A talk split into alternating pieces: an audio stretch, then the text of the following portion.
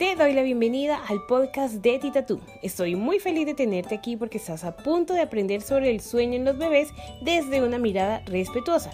Porque ser bebé no es fácil. A ellos no se les entrena, se les entiende.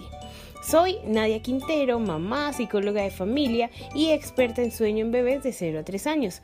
Así que prepárate porque cada semana voy a compartirte tips, tácticas y experiencias para que entiendas mejor a tu bebé, todos en casa duerman mejor y tú puedas disfrutar aún más de la maternidad. Así que empecemos.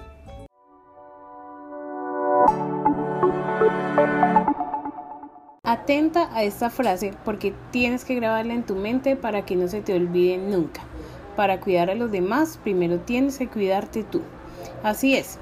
Una de las mejores formas de ser una mamá poderosa es añadir a tus rutinas diarias unos hábitos de cuidados para ti. Si no te cuidas a ti misma, no tendrás energía para cuidar a los demás.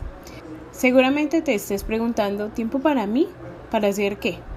Para hacer lo que quieras, lo que te haga feliz, eso que te hace sentir bien, relajada, en paz, eso que te devuelva la conexión contigo misma, con tu energía.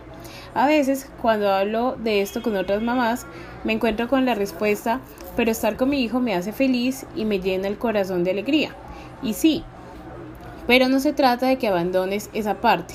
Esa siempre te va a acompañar y es maravilloso que te haga feliz.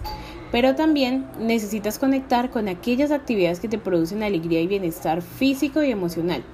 Eso que te llena como individuo, que no dependa de nadie más.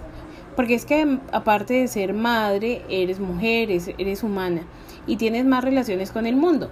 Necesitas cuidar tu alma, tu intelecto, tu cuerpo, sentirte bien para ser una mejor mamá. Piensa por un momento en uno de esos días de estrés en el que además no pudiste dormir bien ¿Cómo te diriges a tu bebé en esa situación? Puedes tener paciencia o te conviertes en un volcán. Estar cansada, estar saturada, hace que estés más reactiva, más a la defensiva y sea más difícil encontrar las palabras o las acciones correctas o respetuosas. Lógico, te sientes desbordada. Si nunca has tenido ese tiempo, te invito a que hoy o esta semana apuntes en tu agenda un ratito para mamá. ¿Te atreves a probarlo?